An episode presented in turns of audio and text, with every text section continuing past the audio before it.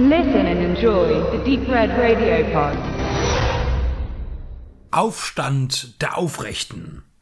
Eine Farm in Montana und Comes a Horseman.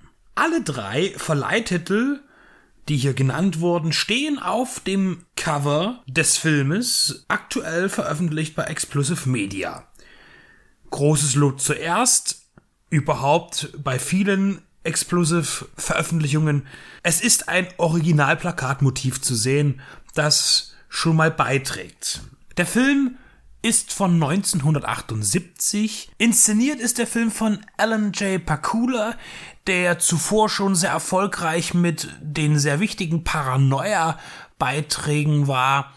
Zeuge einer Verschwörung oder All the President's Man. Als sein erstes herausstechendes Werk gilt ja Klute, in dem er mit Jane Fonda arbeitete. Sie bekam für die Rolle damals neben Donald Sutherland den Oscar als beste Hauptdarstellerin und in Aufstand der Aufrechten arbeiten sie wieder zusammen und nicht nur da liegt eine Verbindung, nein, es gibt auch noch weitere. Was dazu führte, man wollte eigentlich mit Aufstand der Aufrechten einen, einen sehr großen Film machen. Hat man auch gemacht. Die Ansprüche waren nur so hochgestochen, dass letztlich nicht das erreicht werden konnte, was gewollt war. Dazu im Einzelnen dann gleich noch etwas mehr. Auf einer kleinen Farm in Montana lebt kurz nach dem Zweiten Weltkrieg die attraktive Witwe Ella. Das ist jetzt schon mal der Klappentext und der stimmt auch schon mal nicht ganz, denn es ist nicht kurz äh, nach dem Zweiten Weltkrieg, sondern eigentlich äh, in der Handlung wird gesagt, es ist noch Krieg. Also es ist kurz vor Ende des Zweiten Weltkrieges. Sie bewirtschaftet und hält mit eisernem Willen den elterlichen Hof, unterstützt allein von dem alten Cowboy Dodger. Dodger im Übrigen wird gespielt von Richard Farnsworth, der mit diesem Film einen Aufstieg feiern konnte. Erstens haben die Kritiker meistens nur ihn lobend erwähnt und zweitens hat er zuvor 30 Jahre lang eher als Stuntman gearbeitet, unter anderem auch den Stuntman gemimt für Jane Fondas Vater Peter. Ellas habgieriger Nachbar, J.W. Ewing, der wird gespielt von Jason Robots und der spielt sehr gut den griesgrämigen, verbitterten und ja auch ein bisschen eifersüchtigen alten Hund. Und der will ihr die Farm mit allen Mitteln abpressen. Als der Kriegsinvalide Frank Atheron gespielt von James Caan, auftaucht, findet sie endlich einen Verbündeten im Kampf gegen den Gutsherren. Getrieben von der Wut auf ihre Feinde und aufkeimender Liebe zueinander beginnen sie gemeinsam den Kampf gegen Bedrohungen, Betrug und Sabotage bis zum dramatischen und nervenzerfetzenden Shootout. Äh, ja, das ist etwas, das vermutlich die Kritiker eben nicht so bestätigt haben, damals, seinerzeit, als der Film ins Kino kam, denn man attestierte dem Film eher eine sehr langatmige Langsamkeit.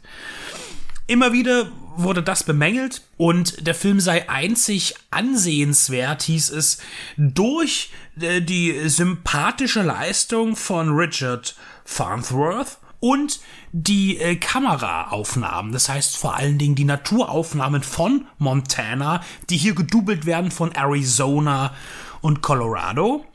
Und die Bilder eingefangen hatte der äh, Kameramann äh, Gordon C. Willis, der hier meistens eigentlich äh, überhaupt, wenn es etwas Positives gab zum Film, eben erwähnt wurde. Äh, Gordon C. Willis Karriere ist ja als Kameramensch doch recht überschaubar an Werken. Und er hat aber äh, große Sachen drin, der Pate auch. Also man kann sein Övre eigentlich fast schon in drei, äh, in drei, auf drei Regisseure aufteilen. Das ist äh, Alan äh, J. Pakula, Francis Ford Coppola und äh, Woody Allen.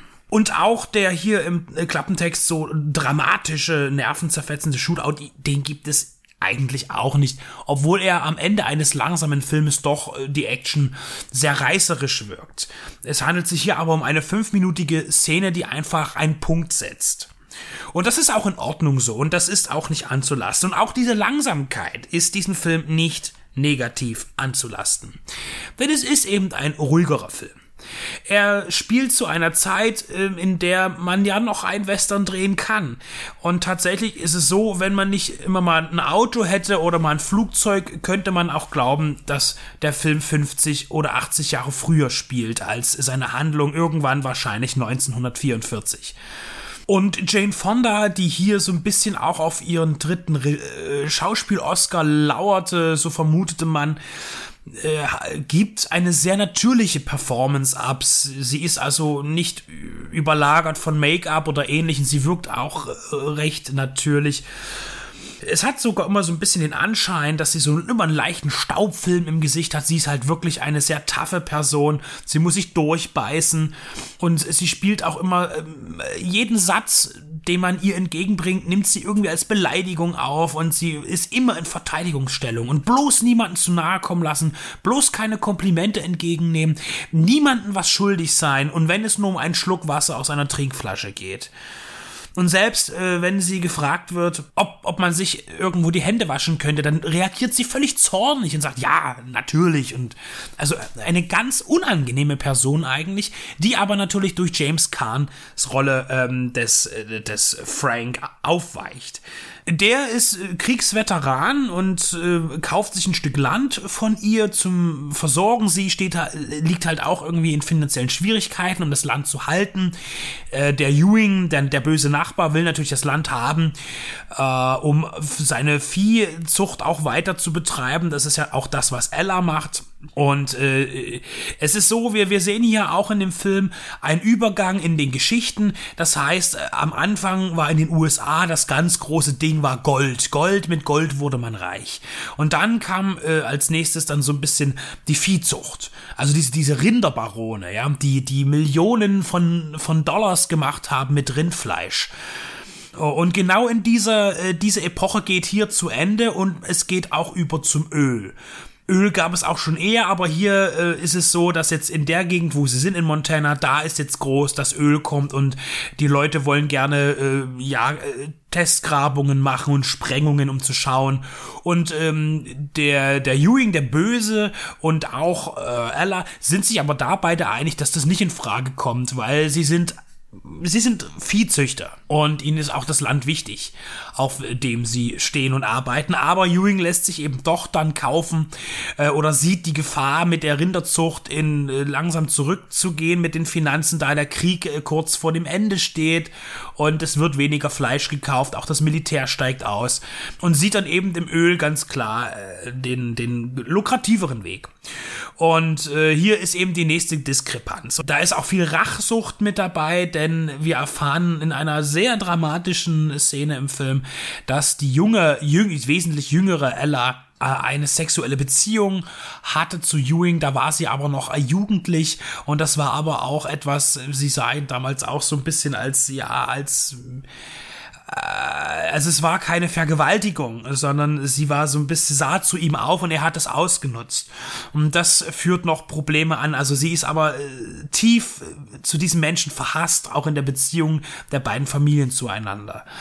Und ähm, das spielt alles noch rein und da komme ich auch immer auf diese Eifersucht. Ich glaube auch, dass Ewing da auch eine gewisse Eifersucht fährt, weil jetzt ein neuer Mann bei ihr ist. Ich glaube, er ist da immer noch auf ihr, auf sie scharf auch, muss man jetzt so sagen. Er bietet ja auch am Anfang des Films die Hochzeit an, damit sie doch irgendwie das Land vereinen und sie schafft's ja allein sowieso nicht und und und.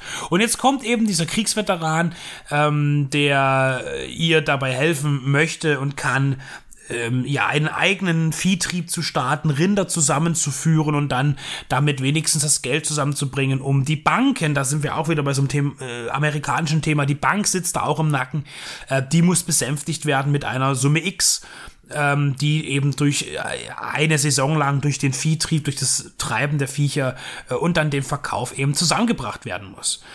Also sehr typische Western-Themen in diesem Film, der ja einem, äh, der, der am Rande einer Ära zur nächsten sich präsentiert. Und für Ewing gibt es eben als Filmbösewicht auch keine Koexistenz mit den Nachbarn, äh, sondern es gibt, es gibt nur die Vernichtung. Und darauf läuft es eben am Ende hinaus. So schlecht die Kritiken damals waren, so wenig Erfolg hatte der Film letztlich auch im Kino. Ich habe einen, ja, einen langsamen, aber sehr angenehm schönen Film gesehen. Der eine Geschichte erzählt, ja, mit bekannten Motiven, aber es spielt alles gut zusammen. Also alle da genannten Darsteller liefern wirklich eine angenehme Leistung ab. Der Film ist überhaupt nicht aufdringlich. Ja, natürlich, die, die Naturaufnahmen sind ein Highlight, wenngleich sie vielleicht sogar äh, heute weniger oder gerade auf einem kleineren Bildschirm also auf der großen Leinwand kommt es immer noch mal ein bisschen anders, wenn da im Hintergrund ein, ein echtes Gewitter ähm, zu sehen ist. Das macht natürlich mehr Eindruck. Ähm, aber äh, tolle Landschaftsaufnahmen haben wir auch schon oft genug in anderen Filmen gesehen. Aber äh, der Film ist mehr als das. Aber er ist nicht reißerisch. Aber er erzählt die traditionelle Geschichte des Westerns der Entwicklung. Die Entwicklung zum Technischeren hin. Das ist ja immer oft ein Thema, dass irgendeine neue technische Entwicklung kommt. Ist es meistens eine Waffe oder ist es die Eisenbahn? Ist es vielleicht sogar äh, die Justiz und, und Politik. Das ist immer so ein Wechselthema und das wird hier bedient. Und man hat hier einen guten Spätwestern entwickelt, der nun bei Explosive Media als Blu-ray für euch vorliegt.